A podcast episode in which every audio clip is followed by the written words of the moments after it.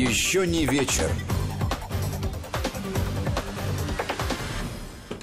Здравствуйте. Гия Саралидзе, Владимир Аверин в студии Вести ФМ. Здравствуйте, друзья. Вы у своих приемников, у вас есть возможность присоединяться к нашему разговору с помощью WhatsApp и Viber. Пишите, пожалуйста, номер 8 903 170 63 63 8 903 170 63 63. Либо платные смс на короткий номер 55 33, слово «Вести» в начале текста, для того, чтобы смс оказалась здесь у нас на экранах. Прям вот сегодня мы в сложной ситуации. С чего начать? Ну, давай с чего-нибудь начнем.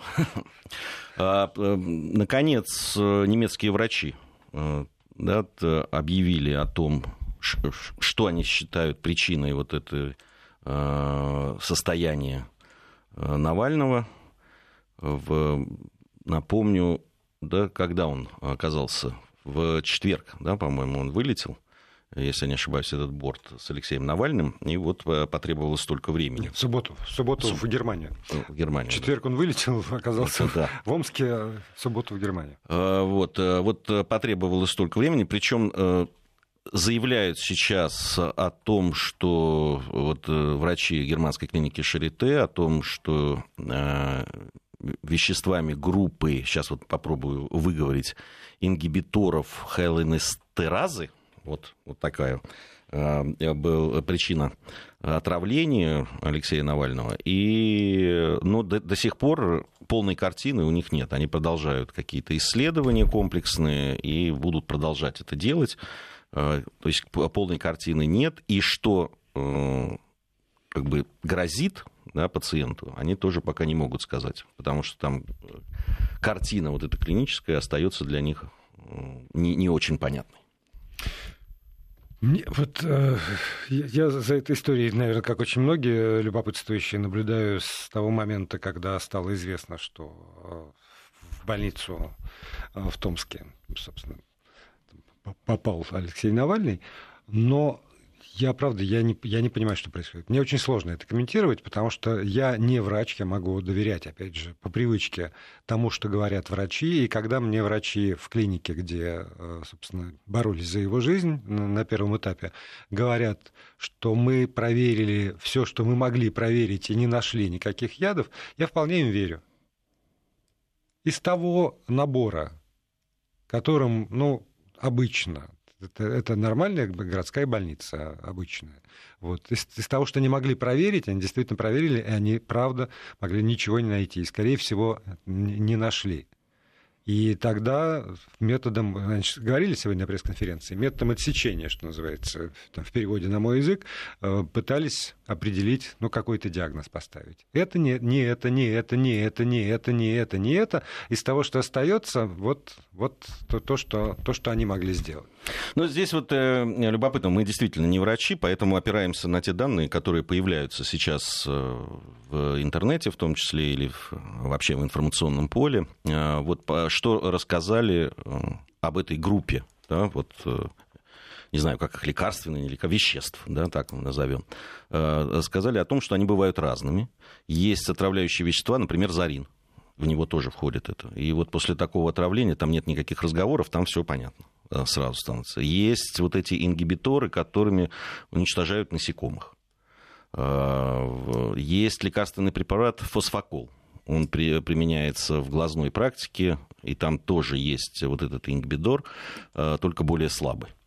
Э, есть еще препарат прозерин, это тоже ингибитор вот этого холинестеразы. Э, об этом специалисты говорят. И подчеркнуть, что лекарственные препараты этой группы могут быть причиной отравления в случае передозировки.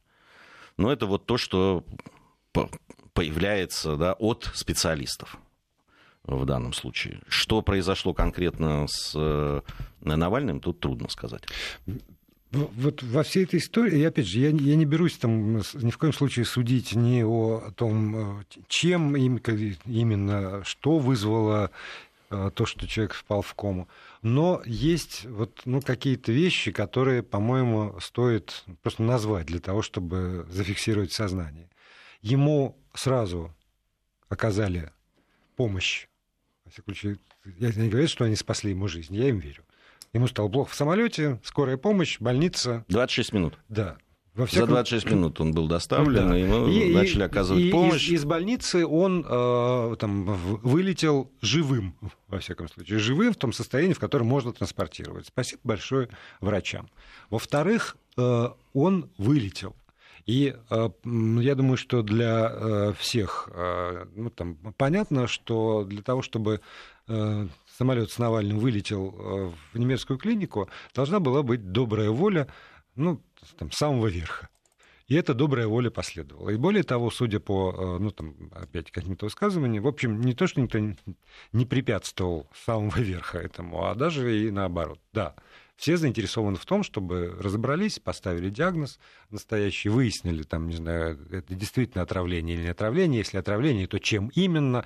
Если будет понятно, чем именно, тогда уже можно отслеживать цепочку, каким образом это попало в организм. Помимо э, той статьи, которую там московский комсомолец опубликовал, где э, по шагам расписано, где был, чем занимался, с кем встречался, в каком магазине, в каком кафе, что тоже для меня было несколько странно, что вот так подробно уже все все знают, что в ваших газетах печатают. Но, с другой стороны, такова действительность, которую, видимо, приходится принимать. Ну, там, э, честно скажу, у меня лично много вопросов. Во-первых, э, то, как э, окружение Навального относилась к врачам как раз, и как они давили, и как они требовали э, чуть ли не сразу, там, через час, через два, там, сказать, э, выкручивая руки там, и так далее. Причем людям, которые в этот момент спасали жизнь человеку, Э, то, что потом это вакханалия в соцсетях последовало, да, безобразнейшее просто по отношению к врачам, просто омерзительное. Э, вот. Э, и это, конечно, произвело омерзительное впечатление все. Вот. А, и есть, конечно, вопросы, которые ставят адвокаты очень многие, которых я знаю. Они говорят о том, что все-таки закон должен быть для всех. Один. Если, э, допустим, вот адвокаты приводили там э, в пример, что вот у меня есть сейчас э, подзащитный, который находится в тяжелейшем состоянии, и, в общем, тоже требуется лечение. Но так как находится под подпиской о невыезде, там, на домашнем, под домашним арестом или что-то, конечно, все это весьма затруднено. Непонятно, почему одним можно, а другим нельзя. И эти вопросы точно остаются, и вообще на них когда спадет, может быть, вот этот ажиотаж, хотелось бы получить ответы. А, ну что? Ну, как, как сказал главный врач этой Томской больницы, потому что фигура политическая, Поэтому Нет, это, здесь все понятно. Здесь, здесь все понятно. Поэтому. Здесь все понятно. Здесь все понятно, правильно ли это. Вот, э, да, там, понимаешь, э, находятся огромные деньги для того, чтобы прилетали самолеты из Германии, да, там улетали, само, да, там это лечение, прямо скажем, в Шарите, сталкивался я с этой э, клиникой, прямо скажем, такое, знаешь, ну, серьезное, серьезные деньги нужны на это все.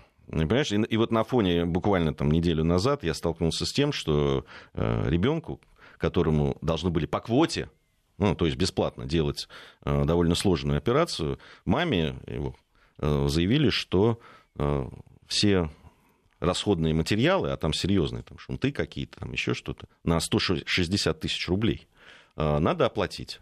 То есть, понимаешь, если с ребенком мама прилетела из другого, условного Омска, да. понимаешь, они за свой счет должны прилететь, где-то она должна поселиться на это время, чем-то кормить ребенка и так далее. Вот. И еще 160 тысяч она должна заплатить за бесплатную, заметьте, операцию.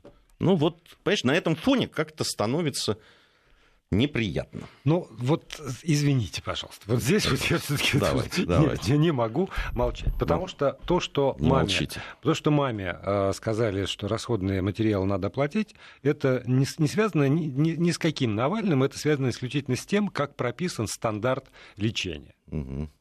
И ты, ты прекрасно знаешь, что, что ты вот э, не обязательно это сложная операция. Ты э, ломаешь ножку, например, и э, попадаешь просто в травмпункт.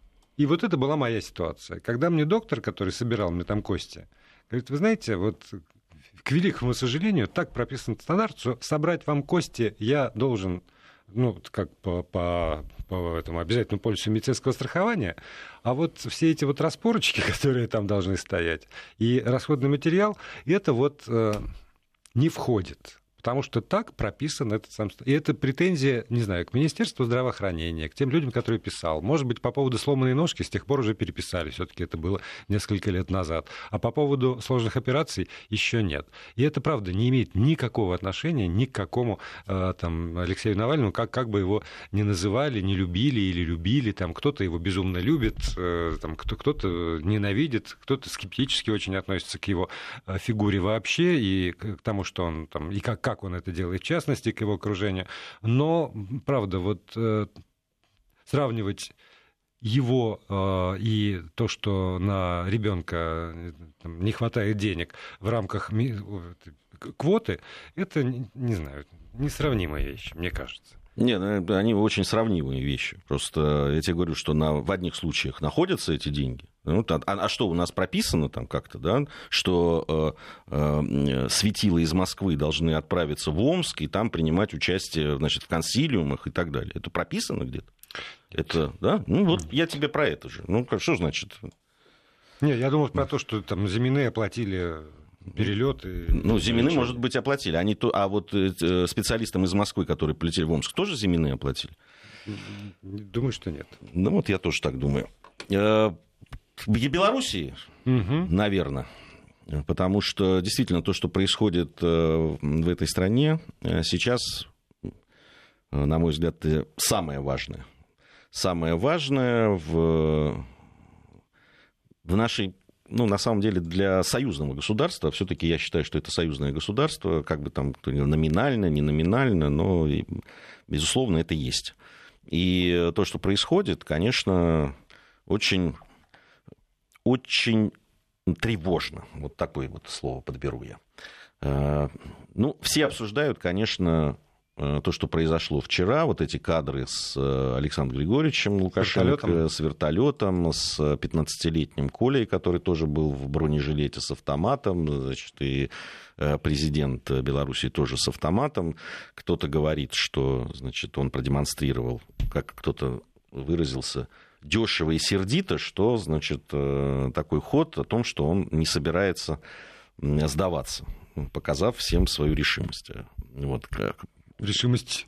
Решимость. Чего? чего? Как, решимость, решимость не сдаваться. Стрелять? Ну, в данном случае, как пойдет, видимо. Видимо, как пойдет. Э, кто-то значит, осудил, кто-то поддержал.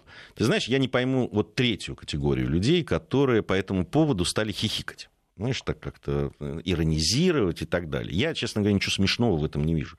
Я могу понять тех людей, которые обеспокоены были этим, этими кадрами. И я могу понять тех людей, которые ну, высказались в том смысле «молодец».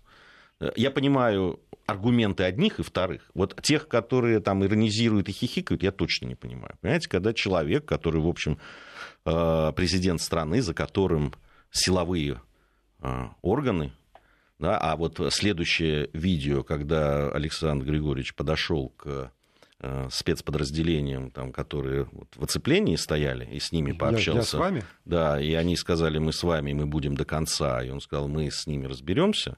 Вот мне кажется, все это в купе, это э, для и тех, и других э, должно быть таким очень серьезным, серьезной вещью. И к этому надо серьезно очень относиться. Я не вижу повода для иронии и хихикания, честно скажу. Совсем. Я тоже не вижу. Там, там все очень серьезно. И, э, опять же, я сторонник диалога в любом случае. Вот абсолютно. В любом, мне кажется, что надо разговаривать. И если есть, очевидно совершенно, значительное количество людей, а те люди, которые там выходили э, в разных городах ну, там, какие бы официальные сообщения местная милиция не, раз, не, не, не объявляла о количестве участников, но есть же просто фотографии, там, не знаю, видно, что их, их чуть больше, чем объявляют. Есть значительное количество людей, которые не согласны. Есть люди, которые взяли на себя законно, незаконно в этой ситуации сложно обсуждать э, там, роль координационного совета, который готов говорить от имени этих людей, и эти люди совсем не против, чтобы от их имени говорил координационный комитет. Но тогда надо разговаривать хоть как-то, а не только демонстрировать э, заграждение, ОМОН и автомат. Ну, вот по поводу, э, что все там не против, э, чтобы разговаривали. Здесь я не очень понимаю, на чем основывается, да, вот это. Этих людей никто не выбирал, они как бы самоназначились, да. да? да. И, и здесь все-таки да. Э, хотелось бы точно понимать, от кого они говорят, кто говорит, э, кого они представляют, потому что мы с тобой тоже уже это обсуждали, и я очень много об этом говорил с людьми из Беларуси, и с журналистами, и с простыми людьми. И я понимаю, что вот эти люди, которые выходят, объединенные безусловно, не очень хорошим, так скажу, отношением угу. к действующему президенту, они абсолютно разные. И их там даже не на три, не на четыре группы, а их там больше, больше ну, судя гораздо, по всему, да. да. И, а, соответственно, значит, и люди, которые их представляют, должны тогда отражать вот эти мнения. Да, и они должны быть тоже разные, наверное. Вот. И я не понимаю, каким образом вот этот координационный совет, э, который состоит из помощников, там... Э, э из тех людей, это... которые принимали, э, должны, принимали участие в выборной кампании или должны были принимать участие, если бы там кандидаты по разным причинам не оказались отстраненными от нее. Это представители, нас опять же там, стачкомов такого-то и такого-то завода. Это представители э, там, интеллигенции, если иметь в виду руководителя там, отстраненного, хорошо, руководителя театра или еще что-нибудь. Я не представляю себе механизма, на основании которого в этих условиях можно выбрать такой координационный совет. Какой легальной процедурой его можно выбирать, когда э, никакая никакое собрание и никакие выборы не могут быть легальными, об этом постоянно напоминает Александр Григорьевич Лукашенко. Это все несанкционированное, это все противозаконное. Что бы вы ни сделали, это будет противозаконно. Сегодня вот уже там тоже задерживают на площади независимости, потому что была попытка установить свободный микрофон, не дали, и начались задержания, сообщает мне агентство ТАСС, например. То есть люба, любая попытка диалога пресекается, отсекается и тут же называется э, антигосударственной, антиконституционной. Что делать?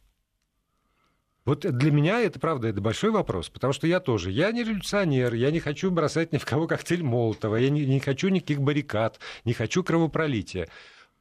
Что делать? Разговаривать, безусловно. Разговаривать, вот, безусловно. Разговаривать, для, для разговаривать безусловно. И, ну, э, для этого первая сторона должна определиться, чего они хотят. А, потому что вот, э, сначала появляется некая программа э, координационного совета, с которой они вроде бы как согласны. Как только становится известно, что, в общем, программа странная, и многие отреагировали на нее не очень хорошо, Э, программа исчезает. И э, тут же часть э, членов Координационного совета начинают от нее открещиваться. Говорят, да никогда мы этого мы не говорили и так далее. Они предлагают вернуться к значит, Конституции 94 года. Да, значит, сразу им обращают их внимание, что в этой Конституции нет русского языка, как второго государственного. Что для многих в общем, достаточно серьезная тема. Мы помним это по Украине, да, и, и что привело э, к противостоянию на Донбассе в том числе. Ну, вот это, э, понимаешь, тоже разговор с... Начинать разговор с ультиматумов, это неправильно. Это неправильно. Э, э, если, если, если как бы одна сторона требует от, э, от другой каких-то гибкости, ну, она должна сама эту гибкость тоже проявлять. А Тем более, про что... ультиматум говоришь, это что, объявление результатов выборов и запрет на любые действия против? Да нет, даже то, что мы должны это вернуться... Не был, нет, ультиматум, который вернуться к Конституции 94 года, это уже ультиматум. Нет, я, я, ну, давай, это... давай на шаг назад. До, до создания Координационного совета когда э, поставили перед фактом, объявив 80% результат выборов, и когда люди вышли, им сказали, нельзя собираться, на вас есть ОМОН, и, и разгоняли. Это не ультиматум, который выдвинула одна из сторон, сразу же. Э, есть э, Центральная избирательная комиссия. Есть ее решение. Есть решение э, да, там, органов, которые уполномочены. В любом случае, если говорят о том, что там, это не э, противоречит да, там, государственным каким-то актом и противоречит закону, ну, закон всегда на стороне да, там, власть придержащих. Является ли это ультиматумом? Ну, не знаю. Ну, по-моему, да. Ну, есть, с одной стороны, одна сторона выставила ультиматум, потом, наверное, э, я, правда, не знаю так, э, такого упора на Конституцию 94 года, но это то, что сейчас вот, э, вот буквально там сегодня весь день об этом говорят. Да, а до, до этого говорили про то, что а давайте мы тогда организуем новые выборы, где Лукашенко тоже имеет право баллотировать. Только честно посчитаем голоса. И это и это ультиматум. И это ультиматум, конечно. Это ультиматум. Ультиматум на ультиматум. В итоге, в итоге сохраняется какая-то ситуация, которая вызывает там, отчаяние и оторопь. Я думаю, что очень многих. Новости, а затем мы продолжим. Еще не вечер. Продолжаем эфир. Гея Саралидзе, Владимир Аверин здесь в студии. Вы у своих э, приемников и можете сюда писать все, что вы думаете по поводу тем, э, которые обсуждаются, и, конечно же, предлагать свои собственные темы для разговора в этой студии. Писать можно в WhatsApp и Viber на номер 8 903 170 63 63 8 903 170 63 63. Либо использовать смс-портал, тогда платная смс на короткий номер 5533 со словом э, «Вести» в начале текста, чтобы ваше послание оказалось здесь у нас на экранах. Ну, вот это любопытное, конечно, заявление, которое из Омска сделали по поводу того, что не было этой картины отравления. И, кстати, могу добавить еще, что омские врачи готовы передать клинике Шарите данные анализов Навального, которые взяли сразу после это того, как он это поступил. Вот очень честный такой подход. Да, и э, как бы, которые должны доказать, что э, проводились исследования, в том числе и на эту группу, на препаратов, и э, они показали, что в его организме их не было. И здесь, э, конечно, как такая коллизия возникает. Да, такое э, разночтение наших врачей и врачей Шарите. Тем более, действительно, очень, очень верный шаг э, наших врачей, готовность предоставить свои результаты, а это, насколько я понимаю, наверное, как любой анализ, это количественные показатели, когда там ну вот да, даже когда мы сдаем просто обычный анализ крови, там же есть вот э, какие-то какие вот эти названия в процентах, сколько чего насчитали, обнаружили в единицах. Наверное, там точно так же. И тогда действительно можно э, проводить какое-то сравнение и вступать в профессиональный уже разговор о том, а что, а как, а почему. Почему, Знаете, а если, если, бы, там, есть, а если бы только профессионалы говорили, ну, ведь э, вокруг э, стоит такой э, пропагандистский просто виск по этому поводу, который исходит от, от окружения господина Навального, вот, э, который просто заглушает иногда профессионалов. А то, что их еще и травить да, начали в э, соцсетях, когда человек просто даже побоится свое профессиональное мнение высказать, потому что он понимает, что высказав его, если оно идет в разрез значит, с воззрениями этих господ, то он просто рискует нарваться на хамство в лучшем случае, а то и угрозу жизни там, им, врачам, их семье, семьям, детям и так далее. Мы сплошь и рядом это видели. Ну, хамство, да, сколько угодно. В этом смысле не откажешь. А, что у нас там с русским характером? Вот это по поводу как раз ты прекрасно перешел к следующей теме, к русскому характеру. По поводу угроз убийством, э, не знаю.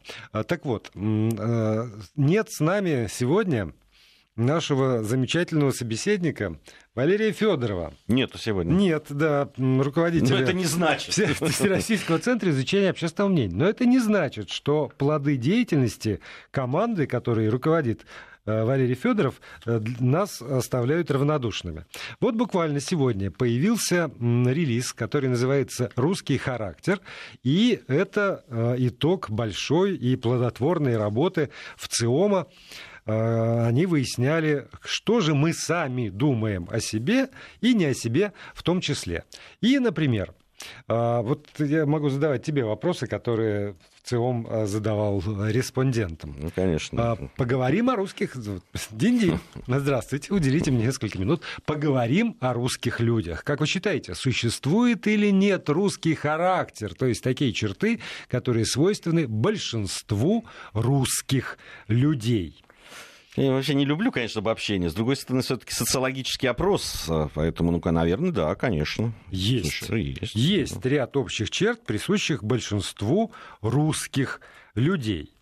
Вот. А второй вариант ответа, как ты понимаешь, нет. У русских людей много различий и практически нет общих черт. И вот выяснилось, что так, как ты, думает 70% наших... Э, Я всегда с народом. Людей, да. И тут для меня вот самое любопытное, это то, что, что редко бывает в вопросах таких. Смычка произошла, э, города и деревни не произошла, а вот э, поколенческая произошла. Потому что в возрастной группе 18-24 года и в возрастной группе 60 лет и старше, одинаковое количество народу сказали, да, есть ряд общих черт, присущих большинству русских людей. А ты знаешь, меня что удивило? Что больше всего сказали, да, есть э, вот общие черты, присущие большинству русских людей, категории 35-44. Там 78%. Больше всех.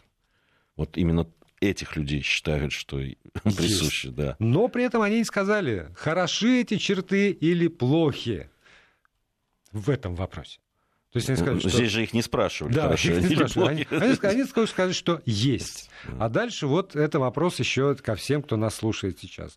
Какие положительные черты положительные, заметьте, какие положительные черты наиболее присущи русскому национальному характеру. Вы можете дать несколько ответов, это я сообщаю всем, равно как и сообщали про это респондентам. Ну и поскольку следующий, э, следующая таблица – это отрицательные черты присущие, то э, если у вас э, есть желание и возможности, то, пожалуйста, напишите, какие с вашей точки зрения положительные самые для вас и самые отрицательные для вас черты, присущие национальному русскому характеру.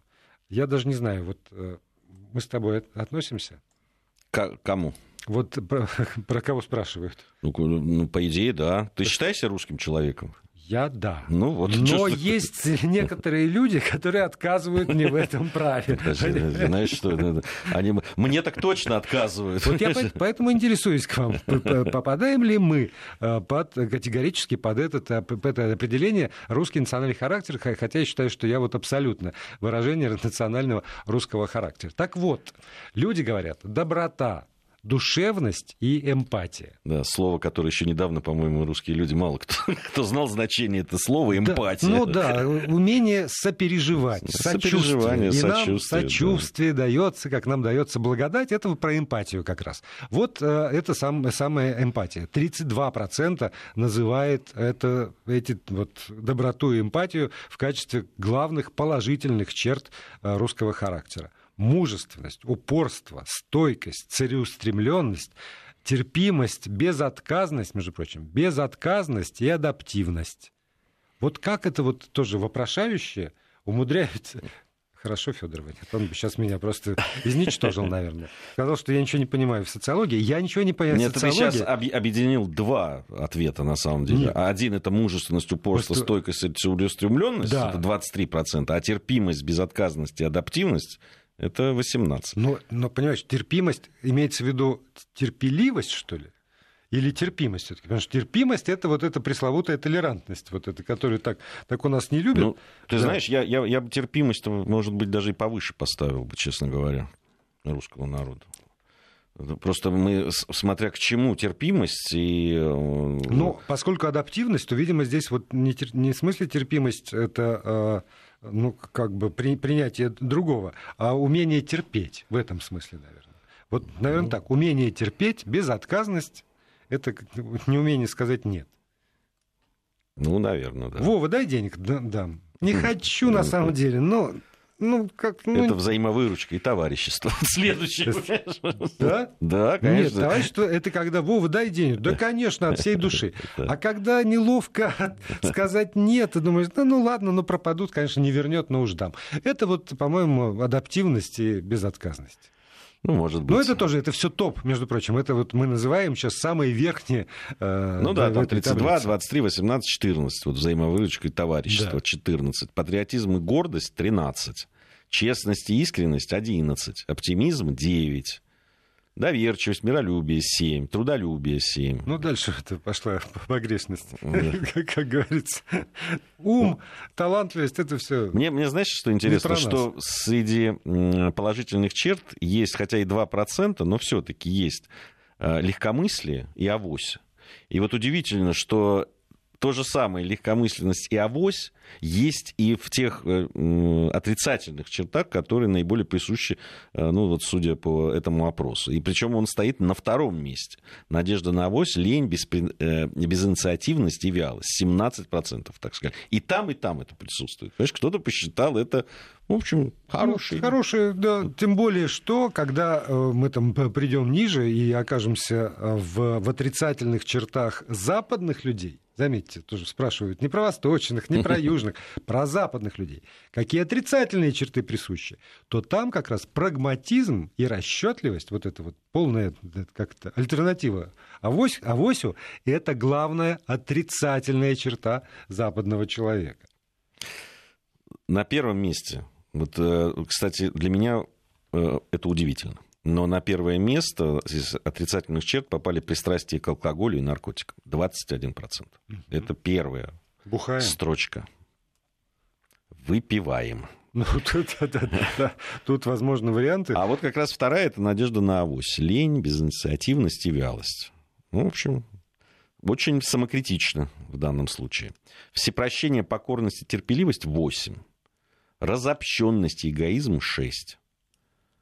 Вообще здесь большой э, разброс, да, здесь нет такой вот группы, как в положительных чертах все-таки. То есть э, пристрастие к алкоголю и наркотикам 21% просто ну, явно выделяется. Просто вот действительно многие считают это наиболее присущей отрицательной чертой. Но вообще вот если сравнивать эти таблицы, положительные и отрицательные черты, то э, есть такой колоссальный отрыв. Потому что если первое э, положительное качество – это доброта, душевность и эмпатия, вот это 32%, то дальше, даже до второй строчки, минус 9% до, до мужественности, стойкости, целеустремленности. И, а дальше уже действительно все, что касается порядочности, щедрости, справедливости, талантов, это 3, 4, 5 процентов. А главное это душевность, доброта и эмпатия. А когда про, а, про отрицательные черты, то тоже вот алкоголь и наркотики это 21 процент, а потом уже вот это вот все тоже вот покорность и терпеливость, а, разобщенность, жестокость, излишняя простота и доверчивость, это сразу сразу идет там в два с лишним раза отрыв. То есть у нас все-таки такая моно как это, монополия на отрицательное да, и, и на положительное. А все остальное уже так, такой фон. У кого-то так, у кого-то сяк.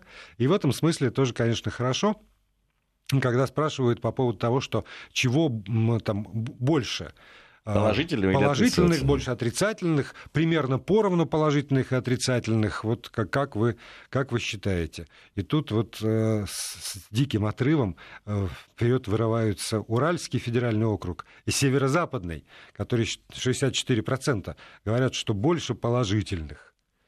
А Северокавказский почему-то считает, что примерно, примерно поровну и того, и другого. Самокритично. Не, ну больше положительных 50 сказали, а примерно поровну 45% а, здесь. Вообще, надо сказать, довольно самокритично выступают э, наши люди. Примерно поровну положительных, если все опрошенные, 37% говорят. И это довольно самокритично, я считаю. А уж молодежь-то как критично относится к русскому народу и к себе. 63% говорят люди 18-24 года. Да. А вот старшие, 60 и старше, и даже 45 и старше, абсолютно уверены, что они прекрасны. Больше положительно. Правильно. 67, я, я с ними согласен. 67%. Я в их возрастной категории, поэтому я с ними согласен. Вот. И э, до, до кучи, сейчас привернемся, может быть, к опросу. Наш коллега, зная, что этот опрос появится в эфире, э, вспомнил о том, что э, давным-давно Кажется, даже это было еще в 70-е или в начале 80-х годов. Марк Розовский э, тогда писал очень активно, он для по-моему, последней страницы литературной газеты, вот, и там всякие фильетоны, пародии публиковались, если кто не помнит. И у него была такая пародия на сочинение «Образ Бабы-Яги, уходящей бабы прошедшего времени». И там тоже были положительные черты Бабы-Яги и отрицательные черты Бабы-Яги. И среди положительных черт Бабы-Яги в плане сочинения стояла смелость, связь с народом и вера в будущее. Что страшно тогда веселило все аудитории, потому что я помню, даже э, там в телевизоре показывали, когда Марк Розовский читал это это в какой-то юмористической программе, это, это свое сочинение, посвященное образу Бабы Яги. А вот отрицательный это пессимизм и костяная нога. Поэтому вот, вот и все, собственно. Это черты характера, костяная нога? Отрицательные черты. Черты. Черты Бабы Яги. Пессимизм и костяная нога. Да. Ну что, вот дошли мы до западных людей. Какие отрицательные черты присущи современным западным людям, причем там американцы, англичане, французы, немцы. Вот. Можно было открытый вопрос, до трех ответов принимались. Любовь к деньгам, расчетливость, меркантилизм и прагматизм здесь на первом месте, 11, об этом уже Володя говорил. Высокомерие, чванливость, зазнайство, заносчивость, наглость, 8. Не любовь к русским людям, 6 безразличие, бездуховность, бесчувствие и бессердечность. 5. Ну и дальше пошло там Э, агрессивность, скудоумие, глупость, неискренность и так далее. А что это так плохо-то к западным людям мы относимся? Ну, вот так, как относимся. Может, заслужили они чем-то вот такое отношение. Ничего не бывает же просто так э, здесь. Э. Вот, а, а, а положительные-то есть хоть какие-то Конечно. вопросы? Конечно, есть. А где? Я, я что-то не нашел, честно говоря. Есть просто чего больше... Ответственность, умение держать себя уважение друг к другу и закону. Прогматизм и рациональность это, это, кстати, тоже как в положительных, так и в отрицательных присутствует. Жизнерадостность, между прочим. Вот их мы считаем, что у них жизнерадостность это присущее им положительное качество. Я сейчас...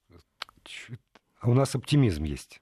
Есть. У нас жизнерадостности нет, а оптимизм у нас есть.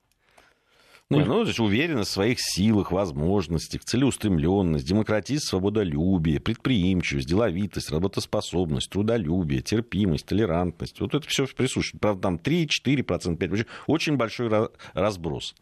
Да, у них всего понемножку. Да. Вот если, если я говорил, что у нас есть главное положительное качество и главное отрицательное качество, а все остальное фонит, то, опять же, это мы мы отвечаем про них.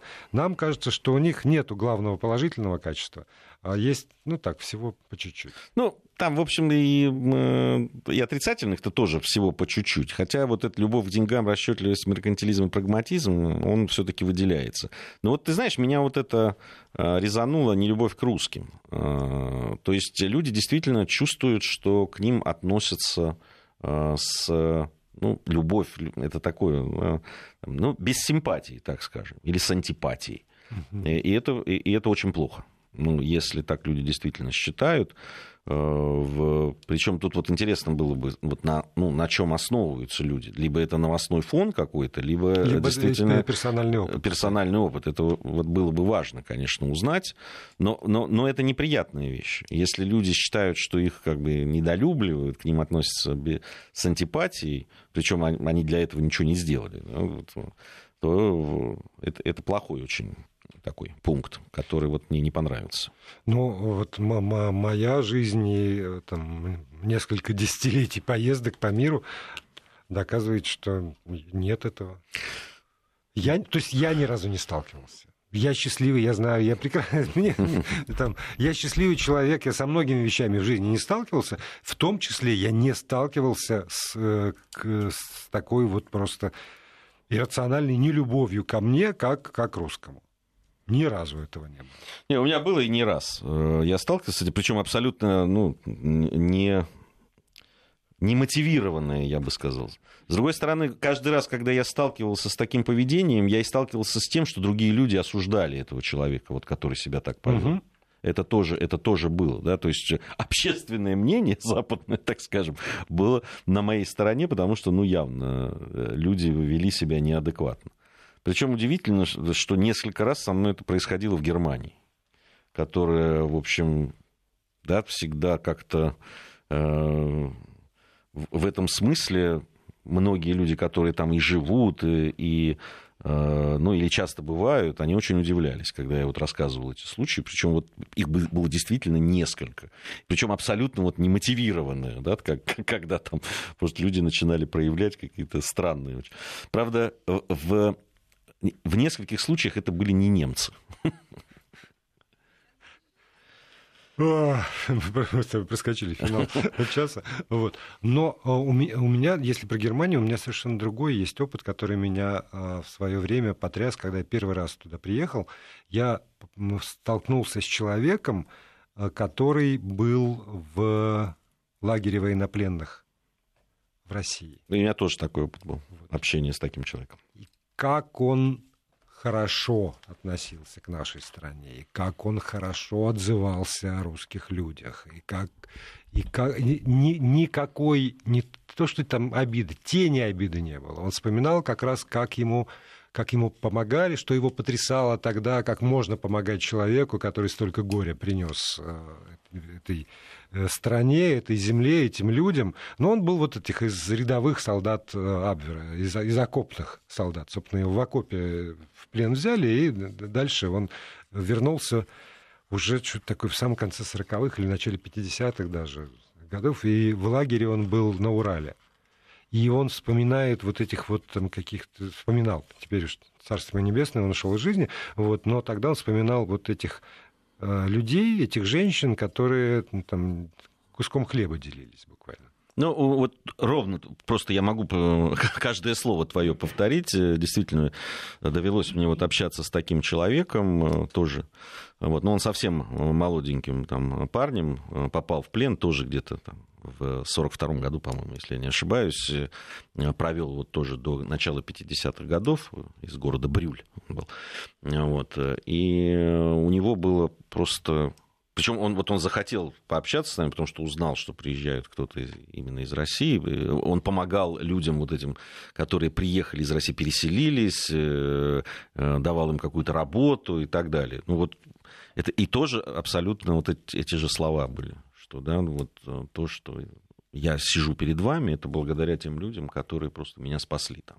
И, и слова потом я не мог понять, почему они это делают не понимал, потому что, ну, я видел, что было. И действительно, что, что творили.